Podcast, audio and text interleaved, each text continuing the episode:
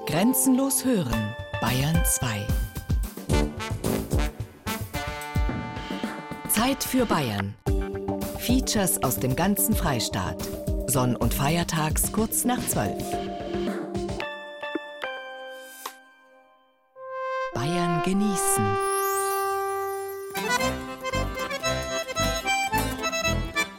Brot. Bayern genießen im Oktober mit Gerhard Huber.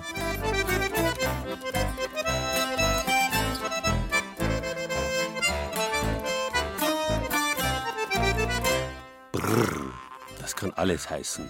Brrr, so kalt ist es, dass es mich schüttelt oder brrr, es brodelt.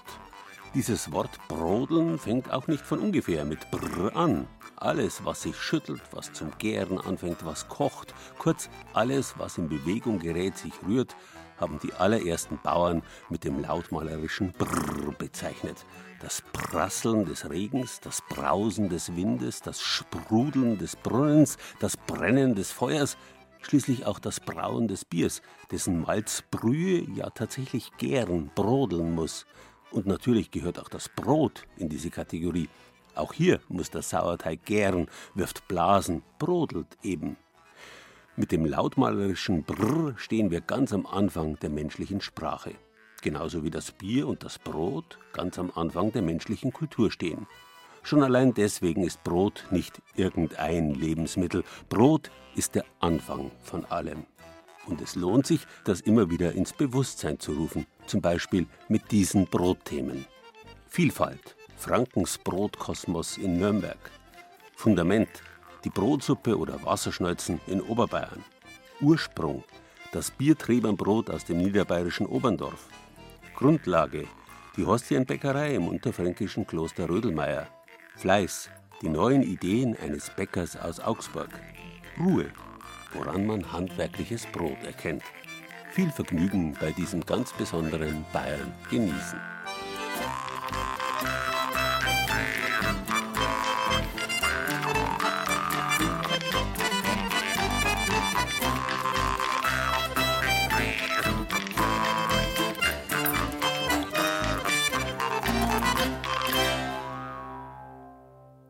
Die Wurzel brr macht es deutlich. Eigentlich ist nur das Brot aus vergorenem Sauerteig wirkliches Brot.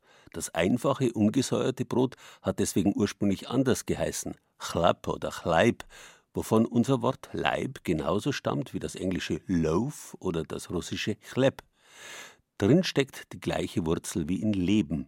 Brot ist also das Lebensmittel schlechthin. Heute bezeichnet Leib vor allem eine Brotform, eine Form unter vielen. Alles, was die Form eines Brotes hat, kann mit Leib bezeichnet werden, vom Lebkuchen bis zum Leberkäse.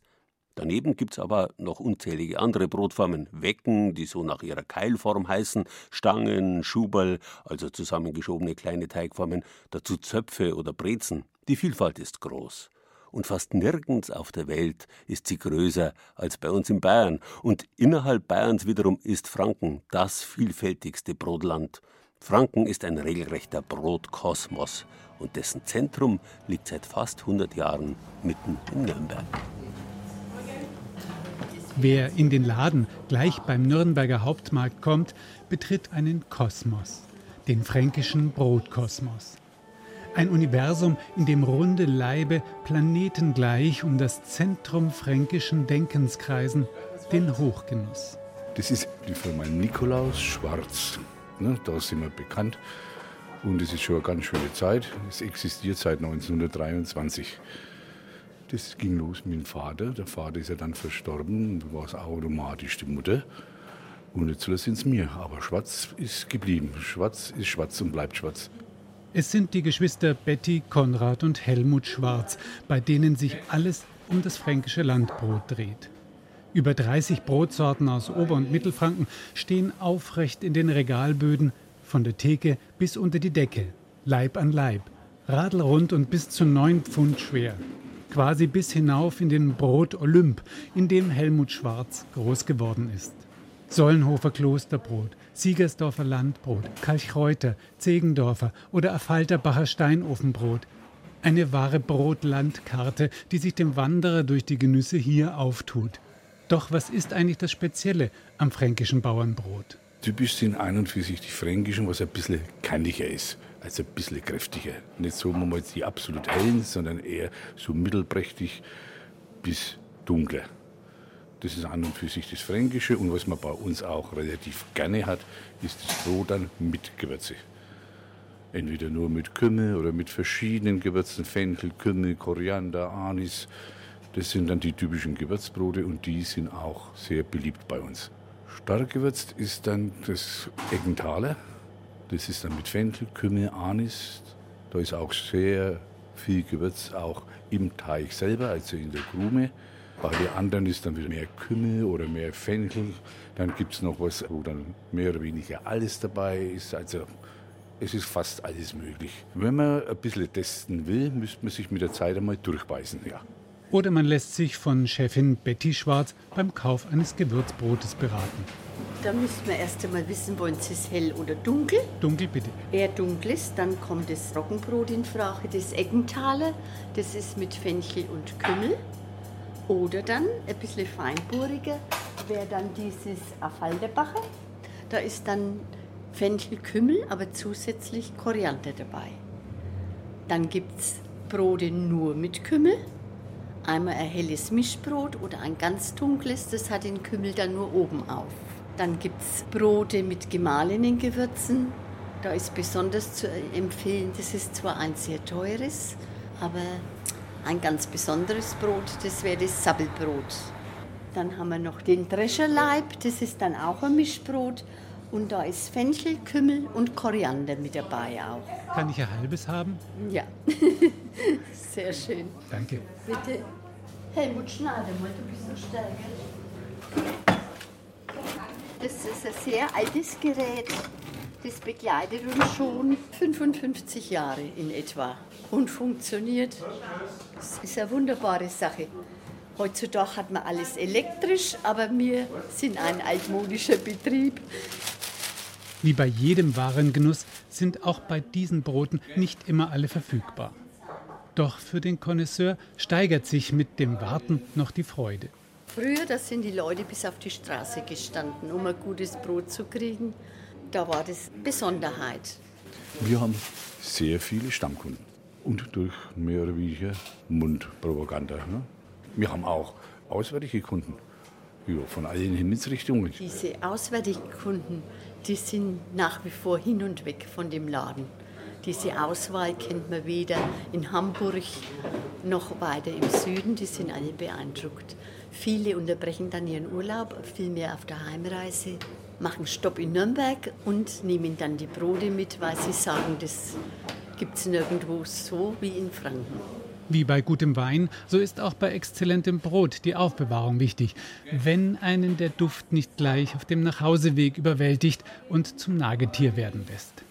Eigentlich sollte man etwas Geduld haben. Vom Brot, wenn es frisch ist, die Kruste, das ist okay. Aber das Brot selber vom Geschmack und von der Reife her, ein, zwei Tage braucht es auf jeden Fall. Und ich sitze auch an der Quelle, das ist ja klar. Und ich habe mein Brot immer im Vorrat auf circa vier bis sechs Tage. Ich selber habe die beste Erfahrung bloß in der Tüte, wo das Brot auch verkauft wird und verpackt wird. Nur in der Tüte und es liegt in meinem Brotschrank, wo auch die Schneidmaschine integriert ist und da passiert nie was, das ist einwandfrei bis zum letzten. Doch wie sagt schon der Dichter, der Mensch lebt nicht vom Brot allein. Auch dafür ist im Spezialgeschäft Schwarz gesorgt, mit guten Tipps und mit der entsprechenden Hardware. Ich selber mache das gerne mit Tomate so belegen und dann, was natürlich sehr, sehr sündig ist, mit einem guten Schmalz. Das ist auch was Feins. Allerdings tue ich es dann auch noch ein bisschen zusalzen etc. Das ist natürlich auch eine Leckerei. Und dann, ja, das Fränkische, wenn einer da ist, der braucht eine fränkische, eine geräucherte Bratwurst, eine Stadtwurst natürlich, ein Pressack und solche Dinge. Die Nürnberger Bratwürstli zum Beispiel, das ist im Endeffekt so ist Pflichtprogramm. So pflegen die Geschwister Schwarz ihre gute Stammkundschaft mit Hingabe. Sie liefern auch schon mal über die Straße nach Hause, wenn jemand krank ist. Die meisten aber möchten den Besuch im Laden mit seinen unzähligen Düften nicht missen und fahren für ihr Lieblingsbrot sogar quer durch die Stadt. Und das Seit Jahren. Mindestens 20 Jahre, wenn das reicht. Nur weil es hier gute Ware gibt. Vor allem die Landbrote, die schmecken ja viel besser als Bäckerbrot. Das ist ein Unterschied. Und auch die Landwurst, das ist halt was anderes. Bilder zum fränkischen Brotkosmos in Nürnberg finden Sie auf unserer Internetseite bayern2.de Zeit für Bayern. Dort verrät Helmut Schwarz auch, wie man gutes Brot am besten aufbewahrt. Nix an der Stickelbrot dazu, dies reichert mir heut an. Den Meul, du bist mir genau, bleib doch nur lieber da. Nix an der Stickel, nix an der Stickel, nix an der Stickel, Stickelbrot dazu. Nix an der Stickelbrot dazu, servier mir heute dies heut an. Dies ist ein schönes Menü und als Nachspeis dann die und mich. Nix an der Stickel, nix an der Stickel, nix an der Stickel, Stickelbrot dazu. Brot ist Grundnahrungsmittel, selbst in Gegenden wie Oberbayern, wo eigentlich die Viehzucht und die Milchwirtschaft im Vordergrund stehen.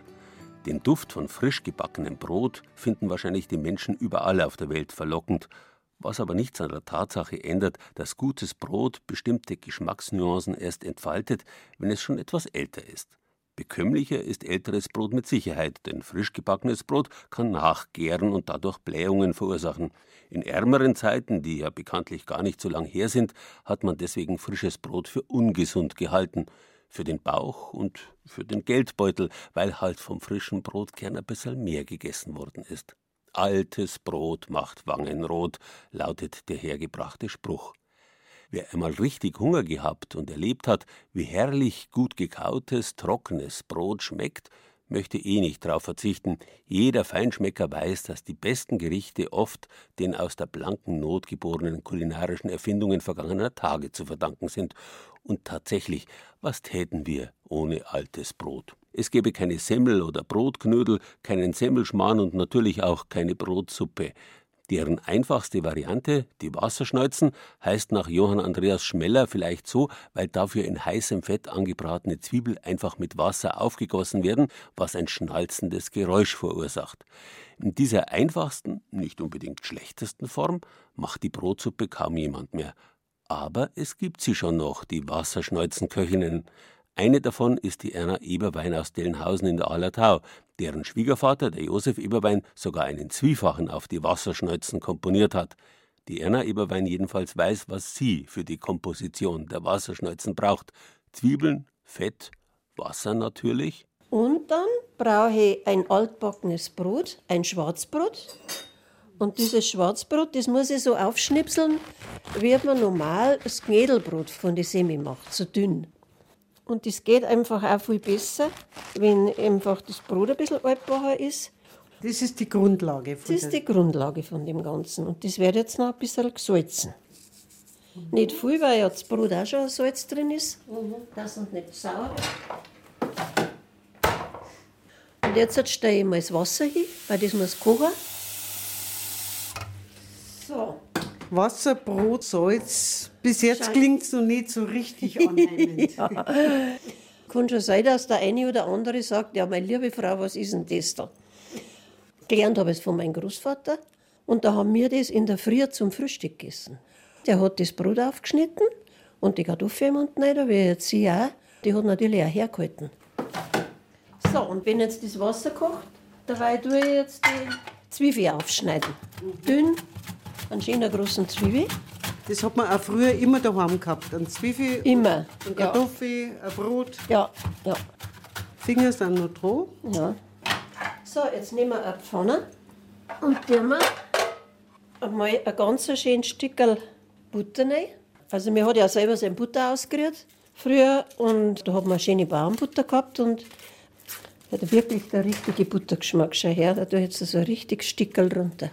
Nicht direkt eine fettlose Angelegenheit. Nein, nein. Butter darf man da nicht sparen. Und eine Zwiebel darf man auch nicht sparen.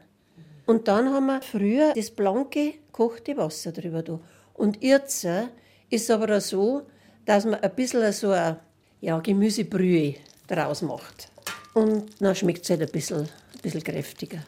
Aber das hat es früher auch nicht gegeben. Es war wirklich so wie man sagt, der Wassersuppe. Darf der braun werden, der Butter? Nein, der wird jetzt bloß schmelzen. Soll der schön gebräunt sein, aber nicht schwarz sein. Die Zwiebeln. Ja. So, brauche ich noch schnell einen Kochlöffel. Die brauchen noch Zeit, gell? Ja, ja. Wasser schmolzen, gut zwiefelt und schmolzen, weil ich's gern mag, mir schmeckt's alle da. Kannst du dir vorstellen, warum das Wasser schneuzen heißt? Nein, also das weiß ich wirklich nicht.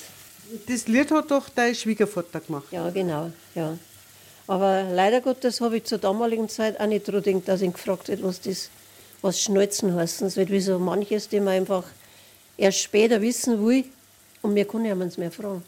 Und warum er es besungen oder bedichtet hat, ein Lied draus gemacht hat? Ja, ich denke halt, weil es wirklich bei jedem Bauern gemacht worden ist. Das Wasser kocht. Jetzt die Zwiebeln erreichen ihren Bräunungsgrad. Jetzt wird, was machst du So, jetzt tue ich die Brühe, schütte jetzt über das aufgeschnitzelte Brot drüber. Und jetzt kommt der Zwiebel mit dem Butter, Schön schaumig. schön schaumig, über das Brot drüber. So. Und schon ist fertig. Jetzt lassen wir es noch ein bisschen durchziehen. Und dann können wir essen. Bin ich gespannt. Okay? So. Schau, das sind jetzt die Kartoffeln vom Rohr drinnen. Nächstes, die drucken wir jetzt einfach bloß so zusammen, dann springen sie auf und dann kann man da die Kartoffel rauslöffeln ins Teller rein. Und da kommt die Suppen dann drüber. Und was ich noch ein drauf tue, also das schmeckt jetzt mir ganz besonders, dann ein Löffel voll saurer Rahm.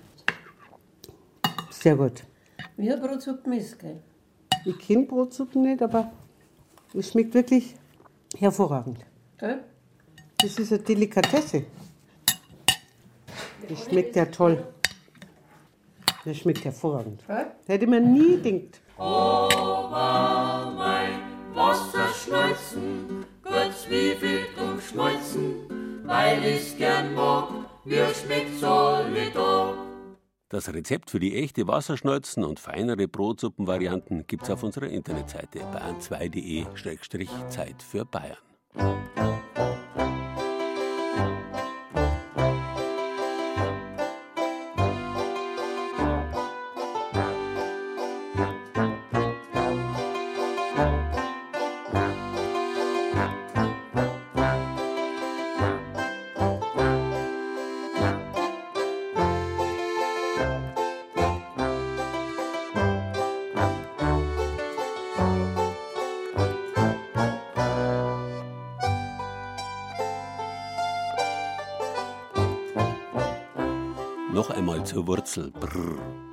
Spricht einiges dafür, dass die Jäger und Sammler der Steinzeit sesshaft wurden, weil sie draufgekommen sind, dass man aus Gräsersamen ein berauschendes Getränk vergehren konnte, das Bier. Schon im babylonischen Gilgamesch-Epos heißt es, er trank Bier, sieben Becher, sein Geist entspannte sich, er wurde ausgelassen, sein Herz war froh und sein Gesicht strahlte. Erst später ist man dann draufgekommen, dass man aus dem gleichen Material, mit dem man gebraut hat, auch Brot machen kann. So wie Bier, also flüssiges Brot, ist Brot nichts anderes als gebackenes Bier. Ganz deutlich wird das in einer kleinen Brauerei mit Wirtshaus in Oberndorf, einem im Donautal zwischen Kelheim und Regensburg versteckten Ortsteil von Bad Abbach. Dort backt die Wirtin Biertreberbrot. Das bedeutet, sie nimmt die in der Brauerei anfallenden Reste des Malzes und verpackt es in ihr Bauernbrot, womit sich gewissermaßen der Kreis zu den allerersten Anfängen der menschlichen Kultur schließt. Die Brauerei Berghammer in Oberndorf ist selbst unter kleinen Brauereien eine Rarität. Bräuhans Berghammer achtet den Grundsatz, dass gutes und frisches Bier nur dort verkauft wird, wo der Kamin der Brauerei gerade noch zu sehen ist. Er füllt sein Bier außerdem nur in Bügelflaschen ab. Das bedeutet, jede einzelne Flasche bekommt einen persönlichen Gruß vom Bräu an den Biertrinker, denn sie wird in Handarbeit verschlossen, damit's beim Aufmachen so tut. Schließlich achtet der Bräu ganz besonders auf die Zutaten für sein Bier. Oberpfälzer Braugerste, die sogar nach dem Brauen als Biertreber noch eine besondere Verwendung erfährt. Die Treber ist- sind die Rückstände vom Malz. Die Malzkörner werden geschrotet, also gebrochen. Und das ist das, was nicht in flüssige Lösung übergeht. Das bleibt übrig. Und das ist normalerweise ein Viehfutter. Die Bierträber holt sich die Wirtin des nahen Brauereigasthofs am Abend nach dem Brauen in einem kleinen Senfeimer. So warm mag ich es am liebsten, weil dann treibt ja der Teig besser auf. Eines gleich vorweg. Bierträber führt nicht dazu, dass das Brot nach Bier schmeckt, denn die Geschmacksstoffe der Gerste stecken ja im Bier und nicht im Treber, dem Rest, der beim Brauen übrig bleibt. Nein, das kennt man nicht. Nein.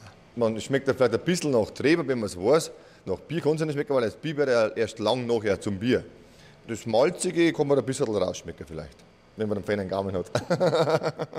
Warum gibt man dann Bierträber in den Brotteig? Hubert Fromm, der Wirt vom Brauereigasthof in Oberndorf, hat auch das Brauen studiert und weiß, warum Bierträber im Brot gut ist. Bierträber bleibt übrig beim Bierbrauen und sind Ballaststoffe im Spölzen und Eiweißbestandteile, pflanzliches Eiweiß. Und man kann das eben bis zu 5 bis 10 Prozent von der Nasstrebermenge untersetzen ins Brot. Die Folge ist eigentlich das, dass eiweißreich ist und ballaststoffreicher. Also eigentlich gesünder. Genug geredet.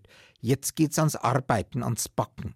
Katrin Fromm, die Wirtin im Brauereigasthof, rührt zunächst aus Wasser, Salz, Brotgewürz, eineinhalb Kilo Weizenmehl und drei Kilo Roggenmehl ihren Teig zusammen. Der wird mit Biertreber verfeinert. Ich nehme jetzt acht Löffel. Also Grammzahl kann ich leider nicht dienen, weil das einfach acht Löffel immer sind, Suppenlöffel, keine Teelöffel. Und die müssen warm sein, damit dann der Teig gescheit aufgeht. Der Brotteig entsteht durch Zugabe von Sauerteig. Alles zusammen kommt dann in die Knetmaschine. Klappe zu.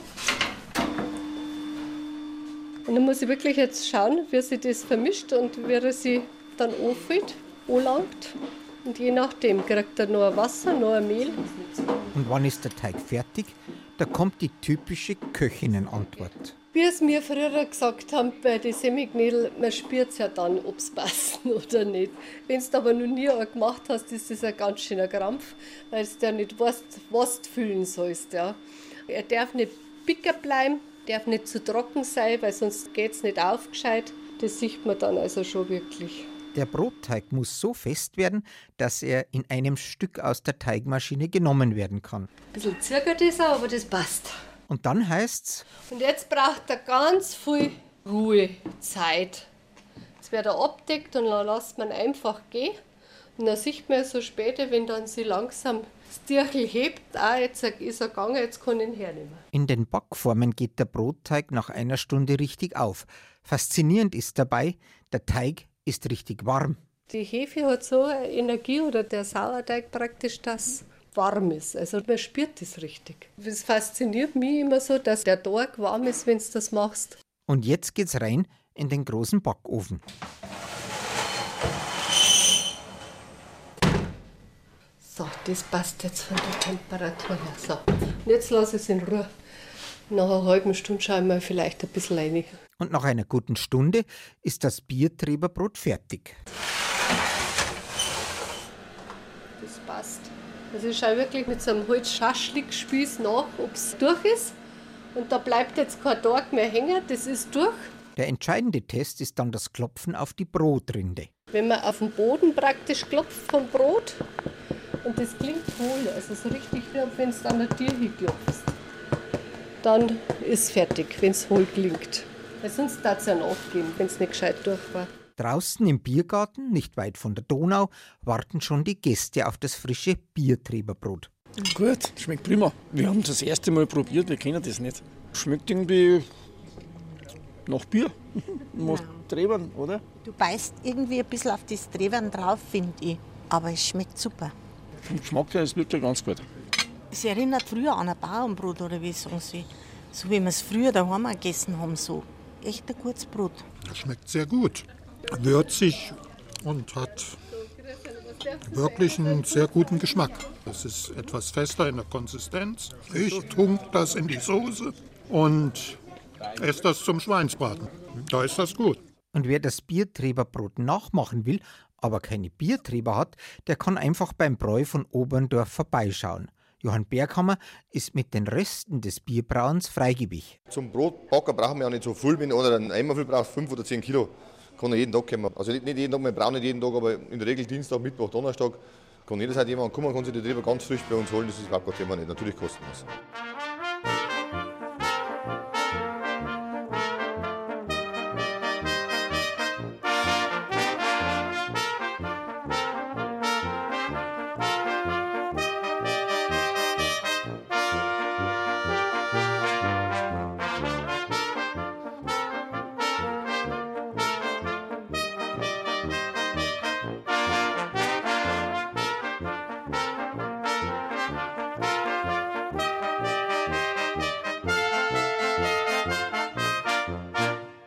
Und Brot sind Geschwister. Das eine, das berauschende Bier, dient dem Überleben, dem Kontakt mit den Göttern im Himmel.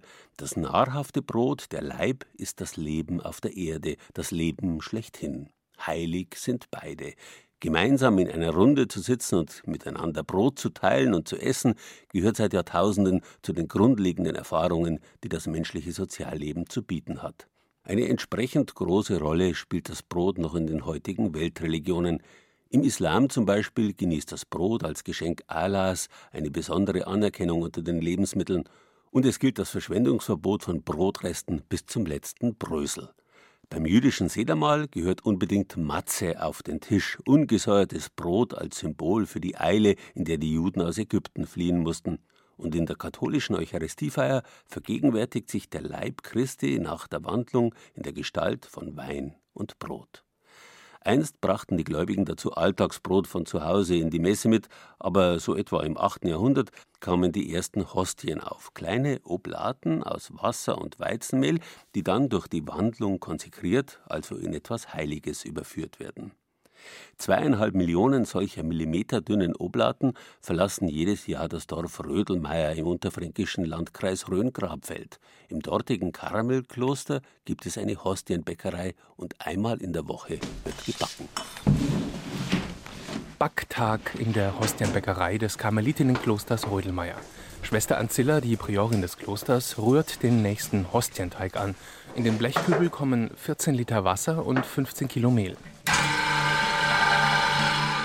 Das ist das Erste, das mache ich morgens um vier, fange ich hier an und rühre die ersten Teige. Wir backen einmal in der Woche einen Tag richtig durch, von morgens bis nachmittags um vier. Ein Backtag bedeutet drei Tage ausstechen, also die ganze Woche ist damit Arbeit versorgt. Eine Arbeit, die wiederum die acht verbliebenen Ordensfrauen im Rödelmeier Karmelkloster versorgt. Denn neben Spenden und den Einnahmen aus der Kerzenwerkstatt ist die Hostienbäckerei das finanzielle Standbein der Schwestern. 2,5 Millionen Hostien werden hier jährlich produziert und an Pfarreien verkauft. Hauptsächlich hier aus der Umgebung, aus der Diözese Würzburg, aber wir haben auch noch viele Kunden in der Diözese Fulda, wo wir den Hostienbackautomat übernommen haben, das ganze Inventar. Das haben wir 1968 von den Vinzentinerinnen bekommen. Die haben damals aus personellen Gründen aufgehört und seitdem machen wir das ja. Das müssen die durch ja machen, sonst rutschen sie mir weg. So. Gemeinsam mit Schwester Theresia Benedicta füllt die Priorin den Teig in eine Wanne neben dem Backautomaten.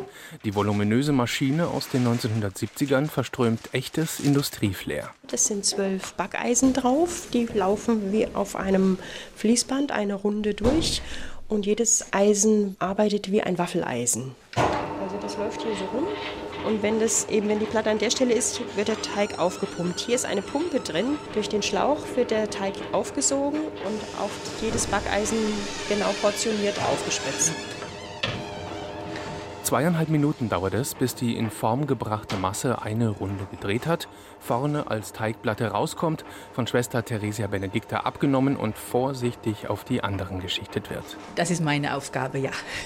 Und es ist manchmal eine Herausforderung, wenn die liebe Platte nicht so runter möchte, wie ich das gerne hätte. Und man dann kratzt und kratzt und der Automat weiterläuft und die nächste Platte auch runter muss, dann wird es langsam stressig. Es ist wirklich Arbeit, ist eigentlich Fabrikarbeit, also im kleinen Rahmen. Ein perfekt eingespieltes Backteam sind die Ordensschwestern Theresia und Ancilla. Und wenn nicht gerade ein Rundfunkreporter in der Hostienbäckerei vorbeischaut, dann arbeiten die Karmelitinnen schweigend und finden inmitten der Maschinen Ruhe für das Gebet. Es ist wirklich eine regelmäßige Lautstärke und die läuft dann einfach so im Hintergrund ab und dadurch ja, kann man sich versenken sozusagen. Es ist, also ich bete da ständig, ich äh, komme auf die schönsten Gedanken auch. Ich sag mal, wenn die Maschinen gut funktionieren, ist es eine sehr stille und meditative Arbeit. Ne? Es ist nicht unerheblich, wie man backt oder in ja. welcher Haltung man backt. Das geht auch mit rein. Das ist so schön, ich freue mich jedes Mal aufs Backen, ehrlich gesagt. Es ist so ruhig zum Beten komme ich selten.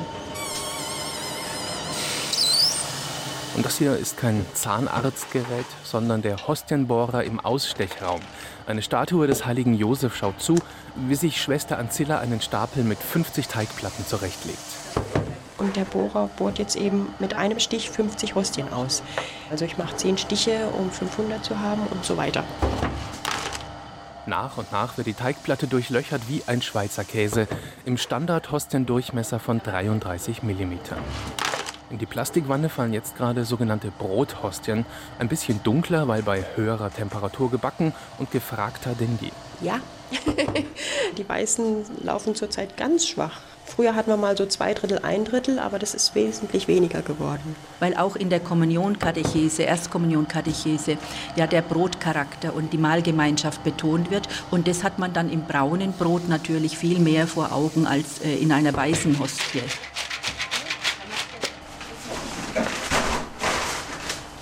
Vier, sechs, acht, zehn. Den nötigen Nachschub für die Hostienproduktion bringt Stefan Wirsing von der Eichersmühle in Melrichstadt. In dem Fall 405, 15 Sack und 5 Sack für 50. Ganz normales Standardmehl, sehr schön. Also wir fühlen uns richtig wohl, das sind gute, sehr gute Kunden. Das ist die Menge für fünf Backtage, das sind ungefähr sechs Wochen. Vielen Dank. Gerne. Da Kriegen Sie ja. jetzt Hostien mit nach ja. Hause? Ja, die, diese Platten, Hostienreste, die Platten. No? Mhm. Schöner Knabberkram für zu Hause bzw. für die Rückfahrt. Ja. Die Reste verschenken wir an Kinder und auch durchaus Erwachsene. Die reißen die uns aus den Händen. Manchmal sagt die Pfortenschwester, ihr müsst unbedingt wieder backen, wir haben keine Hostienreste mehr. Wir backen wirklich nur das Brot aus Wasser und Weizenmehl.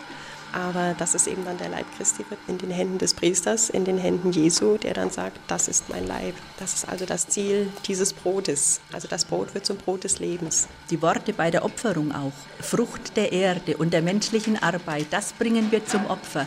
Das ist das Brot des Lebens, das mir geschenkt wird. Da bin ich mit dabei. Es ist einfach schön, da mitzuwirken. Wenn Sie wissen wollen, wie es in der Hostienbäckerei in Rödelmeier ausschaut, dann schauen Sie einfach auf unsere Internetseite bayern2.de. Zeit für Bayern. Breaking bread, breaking bread. We are gathered here together to break bread. Breaking bread, breaking bread. We are gathered here together to break bread. It's not the barley or the wheat. It's not the oven or the heat that makes this bread so good to eat. It's the kneading and the sharing that makes the meal complete breaking bread, breaking bread.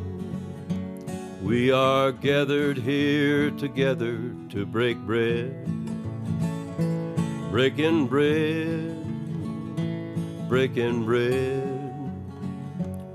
We are gathered here together to break bread. Die Breze, das Zunftzeichen der bayerischen Bäcker, ist ein uraltes Gebildbrot. Sie symbolisiert die zum Gebet vor dem Körper verschlungenen Arme. Die Römer haben sie deswegen Brachiatellum, Ärmlein, genannt. Spätlateinisch hat man das Brachiatellum ausgesprochen, daraus ist dann unser Wort Breze oder Brezel geworden.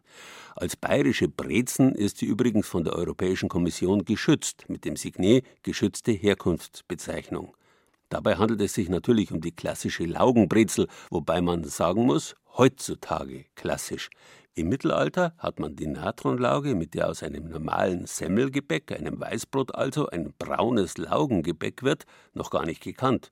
Die Lauge ist eine Innovation des bayerischen Bäckerhandwerks, die sich inzwischen weit über Bayerns Grenzen hinaus verbreitet hat.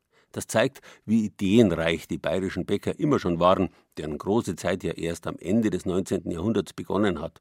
Bis dahin waren auf dem Land Backöfen und Hausbäckerei die Regel und die handwerklichen Bäcker vor allem dazu da, Weizen oder Weißbrot auf die Tische besser gestellter Herrschaften zu bringen. Das 20. Jahrhundert schließlich erlebte den Siegeszug der Bäckereien überall im Land und gleichzeitig den Beginn des Niedergangs, der eingeleitet wurde durch die großen Backfabriken, deren Filialen, oft genug getarnt als kleine Bäckereien, mittlerweile überall zu finden sind. Viele der verbliebenen handwerklichen Bäcker versuchen längst, mit Hilfe von industriellen Backmischungen mit der Effizienz dieser Industriebetriebe mitzuhalten. Die Folge ist ein überall spür- und schmeckbarer Niedergang der Backkultur und Geschmacksvielfalt. Aber es gibt sie immer noch, die kleinen handwerklichen Bäcker, die sich wie ihre Berufsvorfahren mit Fleiß und Innovationen die Freude an ihrem echten Handwerk bewahrt haben. Zum Beispiel die Bäckerei Gesswein im Augsburger Stadtteil Hangstetten. 4 Uhr am Morgen. Christoph Meyer steht schon in seiner Backstube. Im Radio trällert Musik, während der 49-Jährige sich um den Teig für Brezen, Semmeln und Brote kümmert. Viel Zeit hat er nicht. Schon um 5 Uhr stehen die ersten Kunden vor der Tür. Meist Berufstätige, die aus der Nachtschicht kommen oder gerade zum Frühdienst gehen und sich in dem kleinen, himmelblau gestrichenen Häuschen in Augsburg-Haunstetten noch schnell ein Frühstück mitnehmen. Seit 1884 gibt es die Bäckerei. Gegründet hat sie der Urgroßvater von Christoph Meyer. Seit 20 Jahren ist Christoph Meyer selbst der Chef. Natürlich bin ich da ein bisschen reingewachsen in die ganze Geschichte, aber ähm, es ist auch ein schöner Beruf. Gegenüber dem frühen Aufstehen, klar, das ist immer das große Manko an der Sache, aber ist auch ein sehr kreativer Bereich in diesem Beruf und den gilt es einfach zu entdecken und zu nutzen. Das macht Christoph Meyer so gut er kann. Konkurrenz gibt's nämlich an jeder Ecke. Natürlich war am Anfang Konkurrenzkampf nicht so stark. Es war nicht an jeder Ecke ein anderer Bäcker. Wir waren hier in Hohenstetten vier Bäcker und wenn Sie jetzt gucken, sind eigentlich noch drei Bäcker und mindestens fünf Filialen. Müssten eigentlich mehr sein, zehn. Um sich als kleiner Bäcker gegenüber den Marktriesen behaupten zu können, bringt es nichts beim Preis anzusetzen, sagt Christoph Meyer. Qualität ist das Zauberwort. Bei uns ist es wirklich noch mit Herz und Verstand hergestellt. Wir geben den Teig die Zeit, die er braucht und setzen keine Mittel ein, um dies irgendwie zu beschleunigen. Zusatzstoffe gibt es bei uns nicht. Wir bemühen uns da wirklich, alles so herzustellen, wie es anno dazu mal hergestellt worden ist. Natürlich haben wir auch Maschinen, die uns bei der Arbeit unterstützen, aber ähm, da geht es nicht darum einzustellen, wie lange braucht der Teig geknetet zu sein, sondern es wird zum Beispiel kontrolliert, ist er jetzt fertig und das geht eben mit Augenmaß und nicht nach einer Zeitschaltuhr. Es ist halb sechs. Die Brote sind jetzt fertig gebacken. Christoph Meyer holt sie mit dem Brotschieber aus dem Ofen. Vorne füllt sich der Verkaufsraum mit dem Duft von frisch gebackenem Brezen, Meerkornbrötchen, Süßgebäck. Alles, was das hungrige Herz begehrt, liegt schon in der Theke und begeistert die Kunden. Mir gefällt hier besonders gut, dass es halt handwerkliche Arbeit ist. Da sieht man auch mal, dass nicht jede Breze oder jede Semmel aus einer Maschine kommt, sondern ähm, dass die halt auch individuell sind. Die sind nicht jeden Tag gleich, mal heller, mal dunkler, mal ein bisschen deformiert. Ich komme jeden Tag eigentlich fast hierher. Ich fahre hier extra her, weil es einfach unvergleichlich viel besser ist als in den Ketten in den Supermärkten. Also wenn man hier das Brot nimmt, das bleibt tagelang frisch. Ich habe so einen Tontopf, wo ich das immer aufbewahre dann. Und wenn ich beim, ich nenne jetzt keine Namen, beim Supermarkt ein Brot kaufe, das ist nach zwei Tagen trocken und nicht mehr verwertbar. Und er geht auch auf meine Bedürfnisse ein. Dass ich zum Beispiel nicht ein ganzes Brot kaufe, sondern ob bloß ein halbes Brot hier kriege. Auch für die Sorgen seiner Kunden hat Christoph Meyer ein offenes Ohr. Bei mir wurde jetzt Laktose-Fructose-Intoleranz festgestellt und ich weiß jetzt nicht, ob vielleicht Backtriebmittel drin sind, die, auf die ich dann reagieren würde.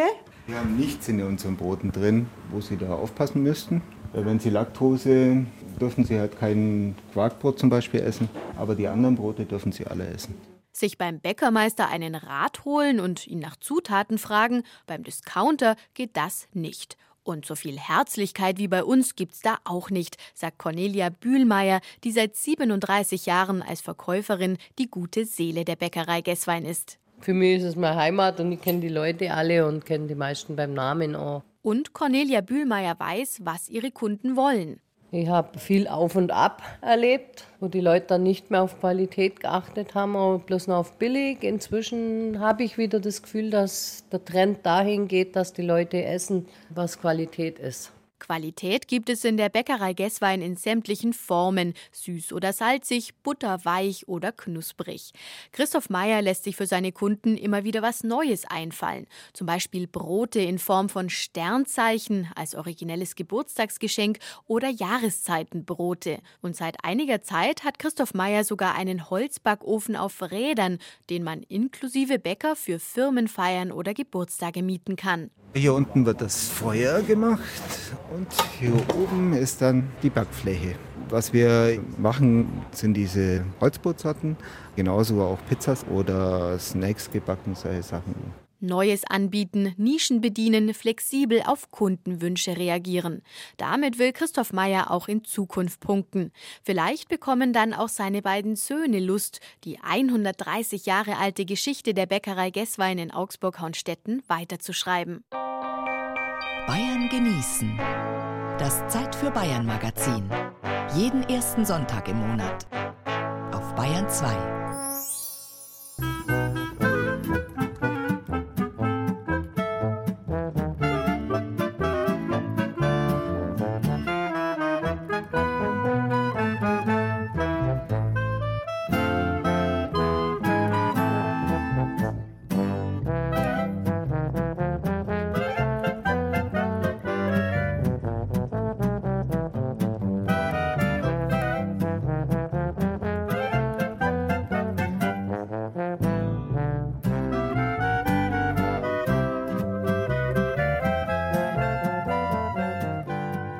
Semmel ist übrigens eine typisch bayerische Spezialität und ganz was anderes als ein Brötchen. Auch sie ist ein Erbe der römischen Vergangenheit Bayerns.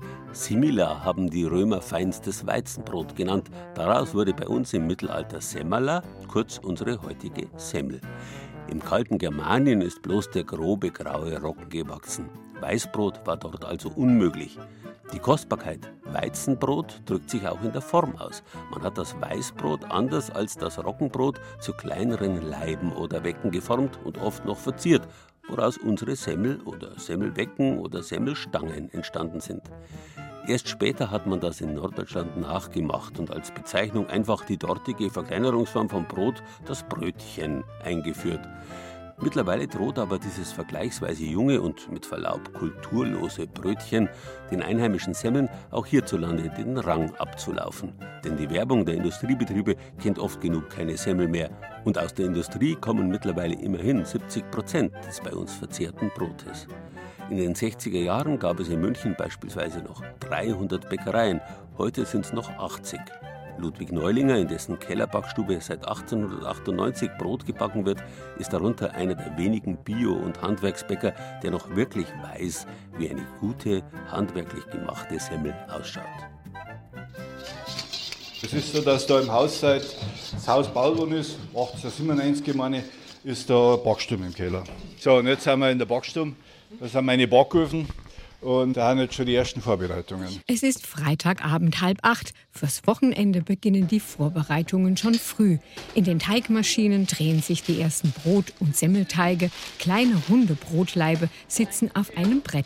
Das ist jetzt ein Weißbrot, das jetzt über Nacht geführt worden ist. Wenig Hefen und lange Standzeiten. Und das wird jetzt aufgearbeitet, das wird aber auch erst in der Früh dann machen. Zeit ist das A und O in der Bäckerei. Eine Semmel, sagt Ludwig Neulinger, könnte er auch in einer Dreiviertelstunde fertig haben. Aber was für eine Semmel? Also ich habe das Problem, dass ich kaum noch Semmeln mag, weil man kann Butter nicht draufschmieren.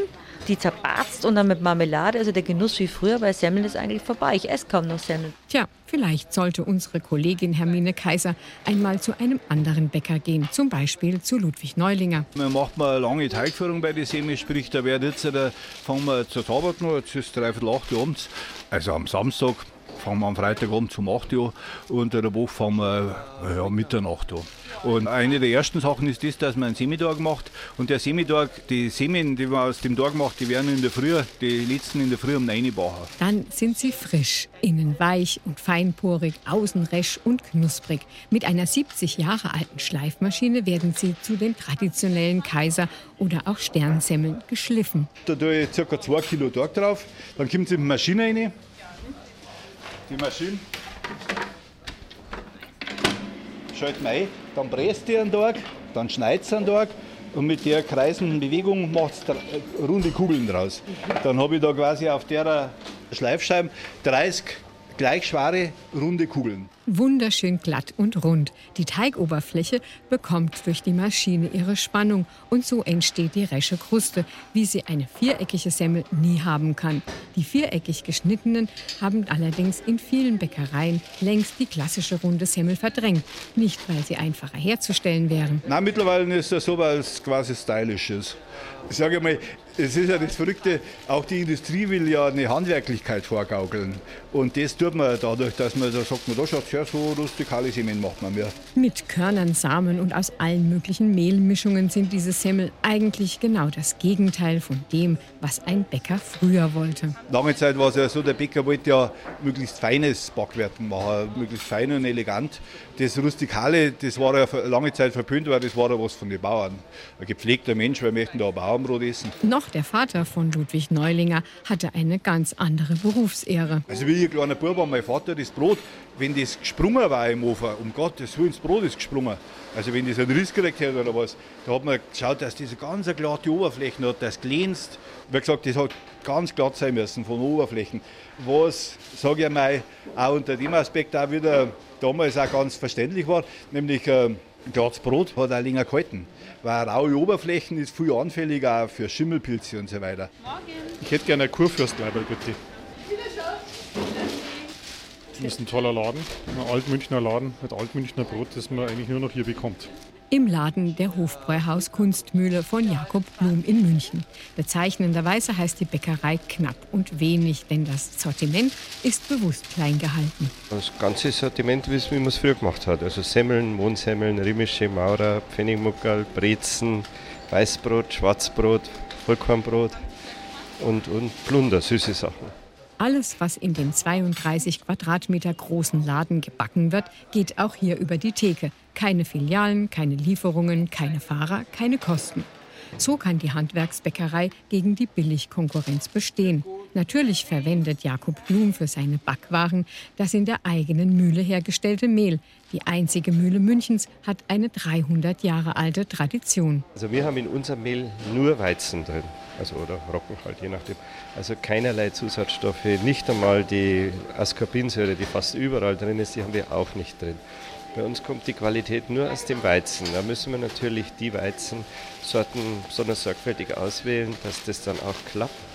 Und mit unserem Mehl kann man handwerklich sehr gut arbeiten. Für die industrielle Produktion eignet sich weniger. Denn ein natürlicher Rohstoff garantiert keine gleichbleibende Qualität, wie sie für die industriellen Fertigungsanlagen benötigt wird. 189 Zusatzstoffe darf ein Bäcker verwenden, ohne dass er sie deklarieren muss, sagt Ludwig Neulinger, der sein Mehl auch von Jakob Blum bezieht. Ich habe gesagt, ich möchte Handwerksbäcker sein. Also ich möchte keine Backmischung, ich möchte keine Zusatzstoffe. War für mich dann auch irgendwie notwendig umzustellen auf biologische Zutaten, weil nämlich die konventionellen Zutaten immer bereits aufbereitet sind. Jetzt weniger höflich formuliert kann man auch sagen, die sind gedopt man weiß ja, wenn jetzt ein Radlrennfahrer, wenn der kein Dope nicht hat, dann macht er halt nicht einen Sieger von der Tour de France. Und da ist auch so. Also wenn die Lebensmittel nicht gedopt sind, dann glänzen sie halt nicht, sondern haben sie nicht so schön. Ein gutes Brot, das ist für den Bäckermeister eben mehr als nur Sensorik. Ein Brot, das kann ja bloß gut sein, wenn alles miteinander gut ist. Sprich, wenn ich da nicht irgendwelche polnische Dirndl habe, die die Stunde 2 äh, Euro verdienen zum Brezen dran, weil immer so ein polnisches Dirndl ist unter Umständen billiger wie ein Brezenroboter hier in Deutschland. Der Tiefkühltransport Transport von Polen auf Deutschland, der kostet nicht zu viel, wenn es eine polnische Spedition macht. Und ähm, ist das dann auch noch gut? Diese Marktwirtschaft und diese Globalisierung, die erzeugt in der Dynamiken, die sind völlig äh, unvorstellbar. Und da ist dann auch so, dass ich sage, man kann nicht einfach sagen, ein Brot ist gut. Man kann vielleicht sagen, das schmeckt mir gut. Und dann ist die Frage, wie lange schmeckt ein Brot gut? Eine Faustregel gibt es, wenn es lange hält. Also wenn man es auch nach mehreren Tagen, bei Weißbrot ist es ja ganz schwierig, wenn man das noch nach zwei, drei Tagen gut essen kann, dann ist die Qualität gut sagt Jakob Blum. Seine Bäckerei bleibt am Sonntag geschlossen, denn aufgebackene, tiefgefrorene Teiglinge, die gibt es bei ihm nicht. Ludwig Neulinger bäckt am Sonntag frische Semmel. Aber welcher Bäcker macht das noch? Wenn Sie keinen in der Nähe haben, aber wirklich frische Semmel wollen, dann hilft nur eines. Mein Sonntagstipp ist eben selber machen. In der Früh den Hefeteig ansetzen, zum Joggen gehen und danach selber die Brötchen in den Backofen. Naja, Brötchen. Die Altbayern halten es, wie gesagt, eher mit der Semmel und die Franken mit dem Wecker. Ansonsten aber kann man das selber machen nur empfehlen. Auf unserer Internetseite bayern2.de Zeit für Bayern finden Sie ein klassisch bayerisches Semmelrezept. thank you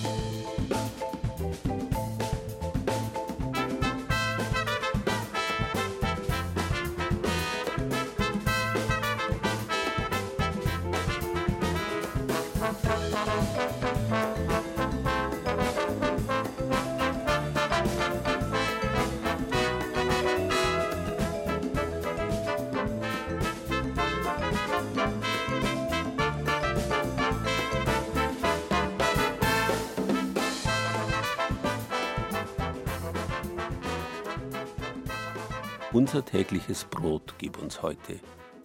Man muss nicht unbedingt religiös argumentieren, um zu wissen, welchen Stellenwert das Brot bei uns einmal genossen hat und wenn man ehrlich ist, immer noch genießen sollte. Selbstverständlich wirft man davon nichts weg. Nicht nur deswegen, weil damit das Brot verdirbt, sondern vielmehr, weil damit der Wegwerfer zeigt, wie verdirbt, sagt man bei uns in Altbayern, also verdorben er ist. Und selbstverständlich wurden immer schon die allerletzten Reste und Brosamen verwendet und wiederverwendet. Bei unseren Kollegen vom Fernsehen ist das heute Thema. Inzwischen Spessart und Karwendel geht es nämlich um die Schornbladel, eine Spezialität, bei der aus Restbrotteig Fleckbrote gemacht werden. In zwei Stunden um 15 Uhr auf ARD Alpha. Wir vom Radio wünschen Ihnen derweil einen schönen Sonntag und vielleicht auch eine gute Brotzeit.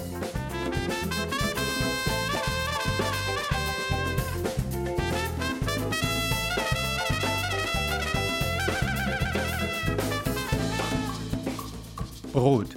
Das war Bayern genießen im Oktober mit Gerhard Huber und Beiträgen aus den sechs BR Regionalstudios. Andreas Höfig vom Studio Franken führte uns in den fränkischen Brotkosmos von Nürnberg. Regina Vanderl machte die Reportage über die Wasserschnalzen, die altbayerische Brotsuppe. Über das Bierträberbrot aus dem niederbayerischen Oberndorf berichtete Bernd Kellermann vom Studio Ostbayern. Die Hostienbäckerei im unterfränkischen Karmelitinnenkloster Rödelmeier besuchte Jochen Bobser aus dem Studio Mainfranken. Was sich ein alteingesessener Bäcker Neues einfallen lassen kann, das demonstrierte uns Stefanie Roschanski aus der Redaktion Schwaben.